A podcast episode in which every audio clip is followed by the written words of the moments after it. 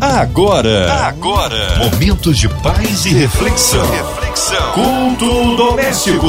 A palavra de Deus para o seu coração com Márcia Cartier. É a sua 93 FM, agora com culto doméstico, culto abençoado que traz a palavra do Senhor, a oração da fé. Juntos seremos ricamente abençoados, edificados em Cristo Jesus. E para ser instrumento nas mãos do Senhor, ele, Pastor Marcos Góes, ele é membro ali da PIB em Teresópolis, região serrana do Rio. A paz, Pastor Marcos Góes, seja bem-vindo aqui no culto doméstico. Olá a todos, aqui é Pastor Marcos Góes. Eu quero trazer a minha saudação à minha amiga Márcia Cartier e aos ouvintes da nossa querida 93 FM. Um abraço aí a todos da PIB em Teresópolis. Agora a palavra no Antigo Testamento, é isso, Pastor Marcos Góes? Hoje nós vamos falar sobre um texto lindo que está no Salmo 32, do versículo 5 ao versículo 11. A palavra de Deus para o seu coração. Vamos acompanhar juntos então essa leitura. Confessei-te o meu pecado e a minha iniquidade não mais ocultei. Disse: Confessarei ao Senhor as minhas transgressões, e tu perdoaste a iniquidade do meu pecado. Sendo assim, Todo homem piedoso te fará súplicas em tempo de poder encontrar-te. Com efeito, quando transbordarem muitas águas, não o atingirão. Tu és o meu esconderijo, tu me preservas na tribulação e me cercas de alegres cantos de livramento. Instruir-te-ei e te ensinarei o caminho que deves seguir, e sob as minhas vistas, vistas te darei conselho.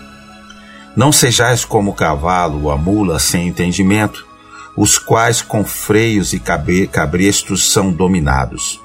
De outra sorte, não te obedecem. Muito sofrimento terá que curtir o ímpio, mas o que confia no Senhor, a misericórdia o assistirá.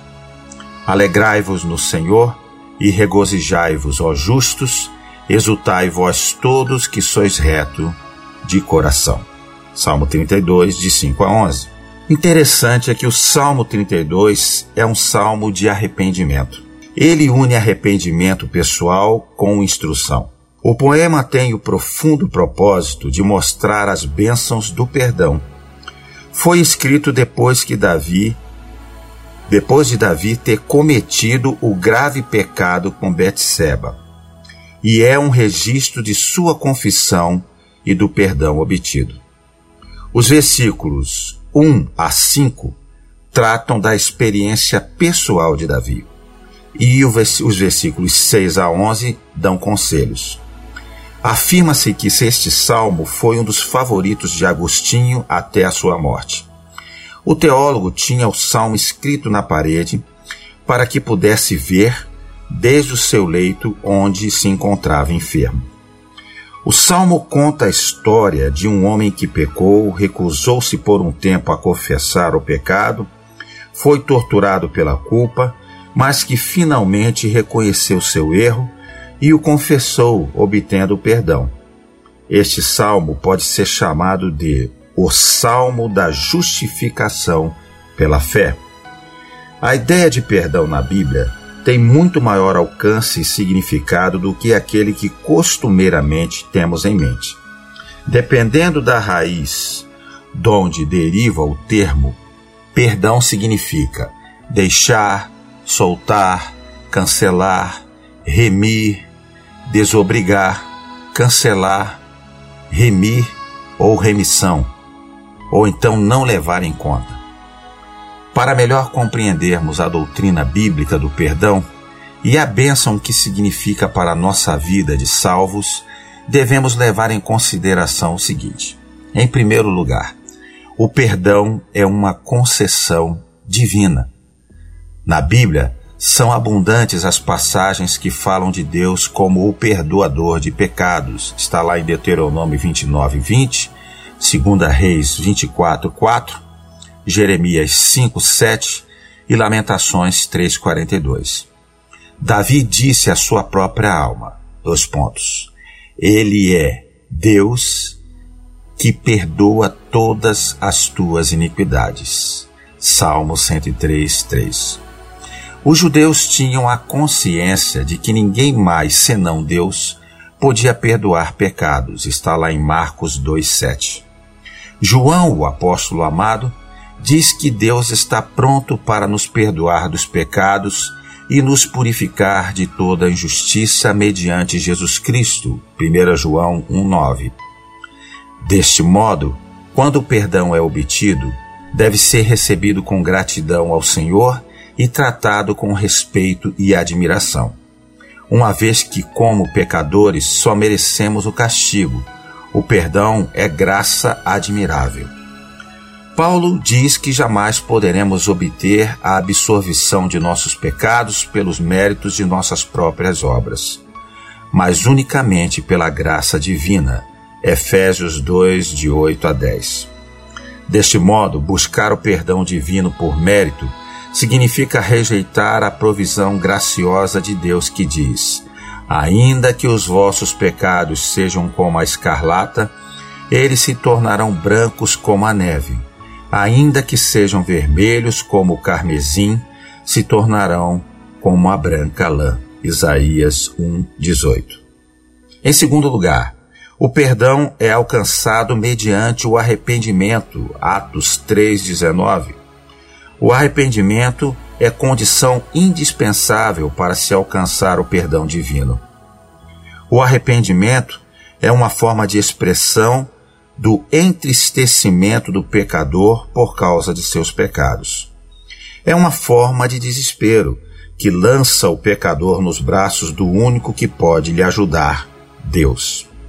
Face à iminente manifestação do reino de Deus, João Batista pregou aos seus contemporâneos: Arrependei-vos, está em Mateus 3:2. De igual modo, Jesus inaugura a era da graça dizendo: Arrependei-vos e crede no Evangelho. Marcos 1,15. A era da proclamação do Evangelho foi inaugurada com as seguintes palavras de Pedro: Arrependei-vos, pois, e convertei-vos para que sejam apagados os vossos pecados e venham assim os tempos do refrigério, refrigério pela presença do Senhor. Atos 3,19. O arrependimento deve levar o penitente à confissão, ainda que nem sempre a disposição de confessar seja resultante do verdadeiro arrependimento. Note, por exemplo, Saul. Foi um dos homens que mais confissão fez a Deus no passado. Mesmo assim, nunca permaneceu em pé diante de Deus, tendo inclusive morrido no seu pecado por lhe faltar o verdadeiro arrependimento. Há hoje uma carência de mensagens em nossos púlpitos enfatizando a necessidade dos crentes se arrependerem e confessarem os seus pecados cometido, cometidos após o novo nascimento.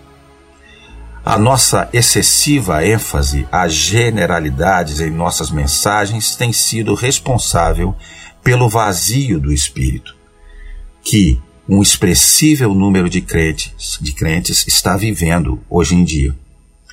O nosso zelo pelo evangelho, pelo evangelístico, deve ser, deve ir além da diligência em conduzir os pecadores ao arrependimento e à conversão.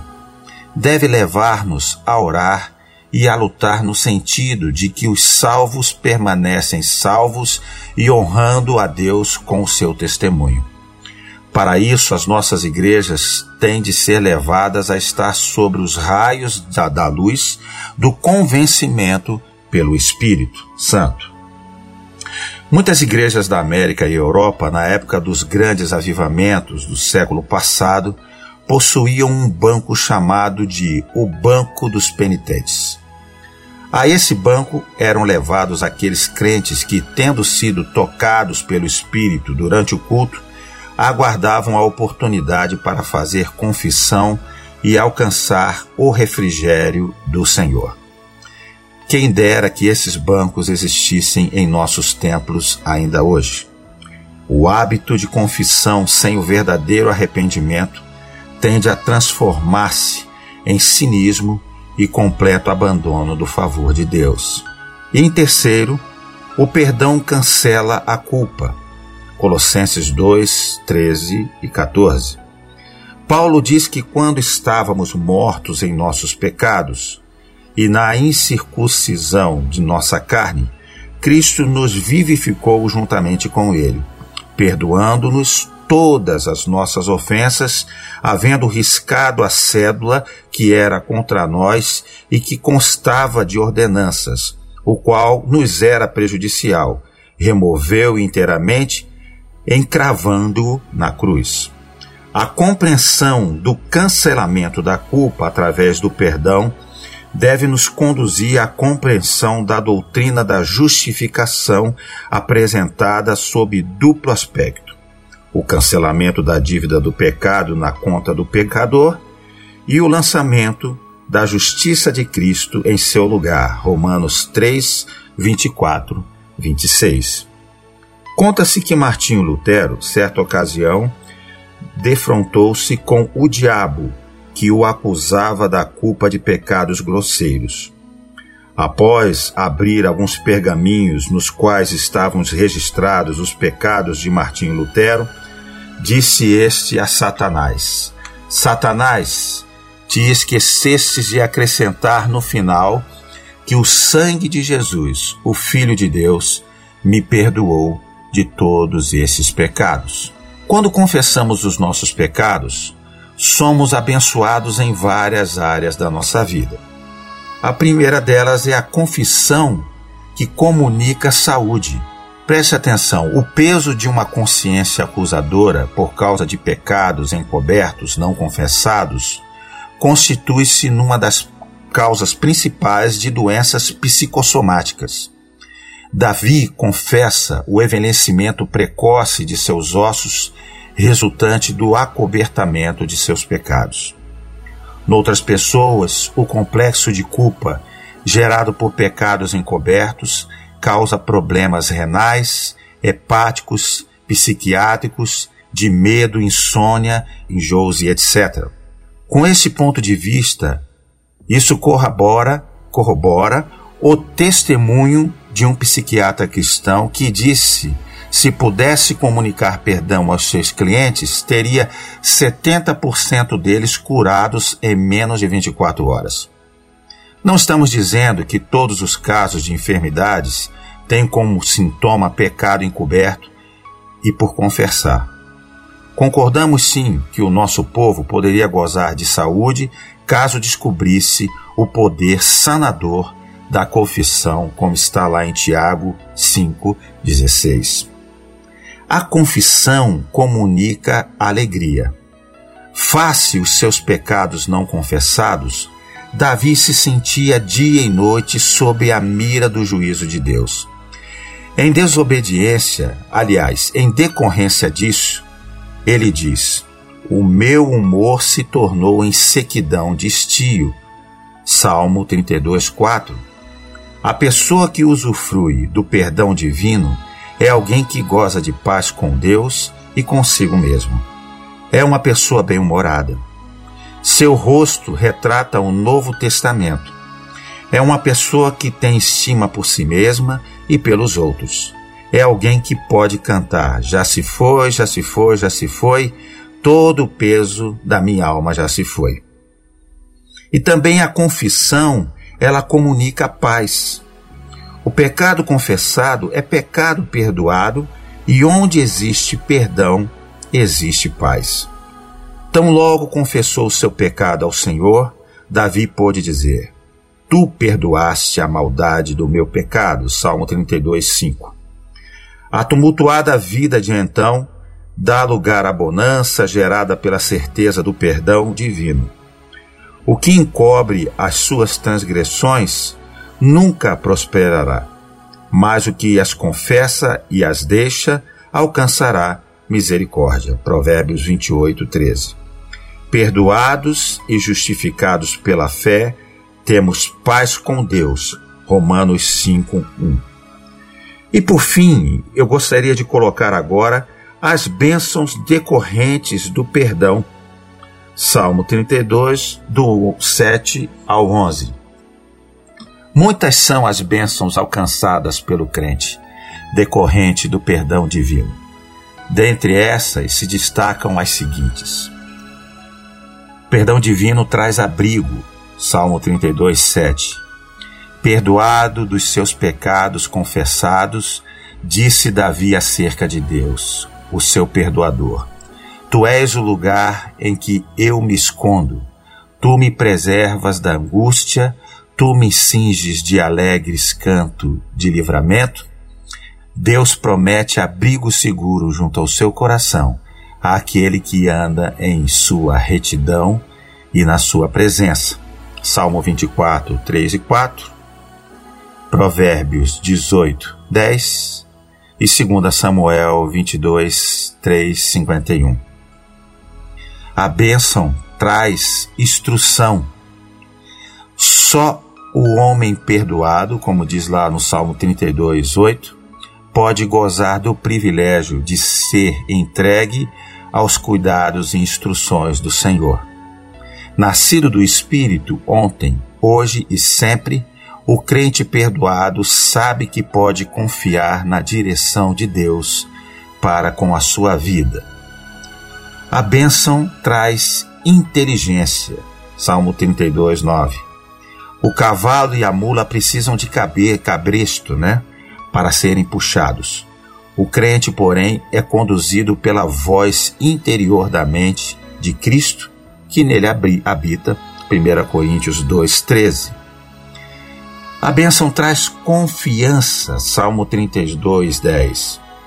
É exatamente confortador saber que, numa época quando as instituições seculares estão a fracassar e as promessas humanas a falhar mais e mais, podemos exercer confiança no Deus eterno, pronto a cumprir a sua palavra fielmente. Jeremias 1:12 e pode comparar também com Provérbios 23:18. A bênção traz regozijo. Salmo 32:11. A alegria no Senhor, como um estado de alma, chama-se regozijo ou gozo. É um privilégio exclusivo do homem e da mulher perdoados. É um estado de alma só experimentado por aquele cuja transgressão é perdoada e cujo pega, pecado é coberto. Salmo 32, 1. O crente deveria jamais esquecer do imerecido perdão divino. O perdão alcançado em Deus fecha as portas que ficam detrás de nós, enquanto abre de par em par as portas do porvir. Salmo 116, 12, 14. Você já passou por uma experiência de reconciliação, de fazer as pazes com alguém que você amava muito? Como é agradável restaurar uma amizade perdida se reconciliar com alguém que amamos, abraçar e chorar o choro da reconciliação, e depois vem aquela alegria. Pois tudo isso aconteceu com o salmista Davi quando ele decidiu confessar seus erros e pecados. Davi experimentou a alegria da reconciliação. Por isso ele disse no versículo 11 desse salmo: Alegrai-vos no Senhor e regozijai-vos, cantai de júbilo e alegria. Nós sempre precisamos perdoar ou pedir perdão a alguém durante a nossa vida. Alguns enfrentam grandes dificuldades para pedir perdão, para reconhecer seus erros. Outros enfrentam dificuldades em perdoar. Todos nós precisamos pedir perdão a Deus pelos nossos pecados e quando fazemos, sentimos a alegria de sermos perdoados e reconciliados. Através de Jesus, temos a certeza de que, se confessarmos os nossos pecados, Ele é fiel e justo para nos perdoar. Como já dissemos, está lá em 1 João 1,9. Sofremos em nossa própria pele as consequências do pecado, e a mais terrível delas é o afastamento e a separação entre nós e Deus. O salmista chega a dizer que dia e noite a mão de Deus pesava sobre ele, no versículo 4, e ele já não suportava mais, não conseguia dormir, não conseguia se alimentar, não tinha mais alegria em seu coração. Muitos tentam encobrir os seus erros e pecados resistindo à voz da sua própria consciência, cauterizando a sua mente, entregando-se de vez ao domínio do pecado, negando a si mesmo e aos outros os seus pecados. Mas nada disso resolve. O que resolve mesmo é a confissão do pecado diante de Deus. Pense agora se tem alguém que você precisa perdoar ou pedir perdão. Que você precisa buscar a reconciliação e faça isso em nome de Jesus. Nem todos têm a coragem de confessar e abandonar os seus pecados. Nem todos têm a sabedoria de buscar a sua reconciliação e conversão a Deus, mesmo sabendo que é para sua própria felicidade e salvação. Tome agora mesmo a sua decisão de converter-se a Jesus.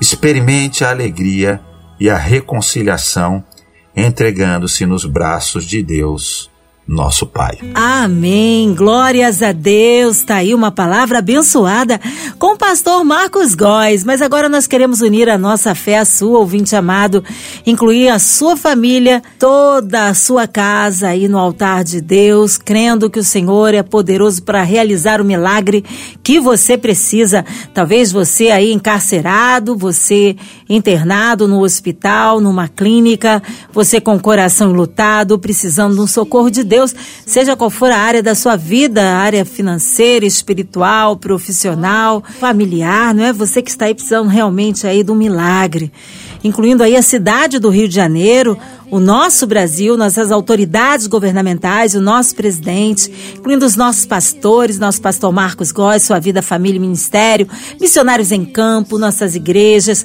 a equipe da 93 FM, nossa querida irmã Evelise de Oliveira, Marina de Oliveira, André Amari, família, Cristina Xista e família, nosso querido sonoplasta aqui, Fabiano, sua vida, família e ministério.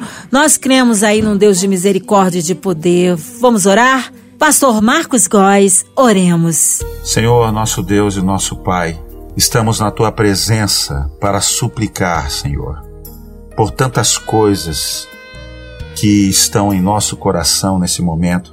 Queremos colocar a diretoria da Rádio 93 FM, todos os seus funcionários, da MK Music também, esses homens e mulheres que dia após dia têm nos abençoado com o seu trabalho, com a sua dedicação. Senhor, recebe eles agora em tuas mãos e abençoa cada um deles. Oramos também pelos enfermos, Senhor, aqueles que estão nos leitos, aqueles que têm sofrido, Senhor, por causa da pandemia, não só os doentes, mas também os profissionais que estão na linha de frente em combate ao coronavírus. Aqueles, Senhor, que estão enlutados, entristecidos, Senhor, por ter perdido alguém próximo ou de sua família. Meu Deus, abençoa poderosamente. Ó Deus, te pedimos também por esta vacina, para que haja, Senhor, para todas as pessoas, para que toda a população seja imunizada, Senhor, desse vírus e que haja também, Senhor, compaixão de todos aqueles dirigentes que são responsáveis por trazer esta vacina até a população. Meu Deus, te pedimos para que tudo volte a se normalizar o mais rápido possível. A economia do nosso país, Senhor, a educação. Meu Deus, traz regularidade.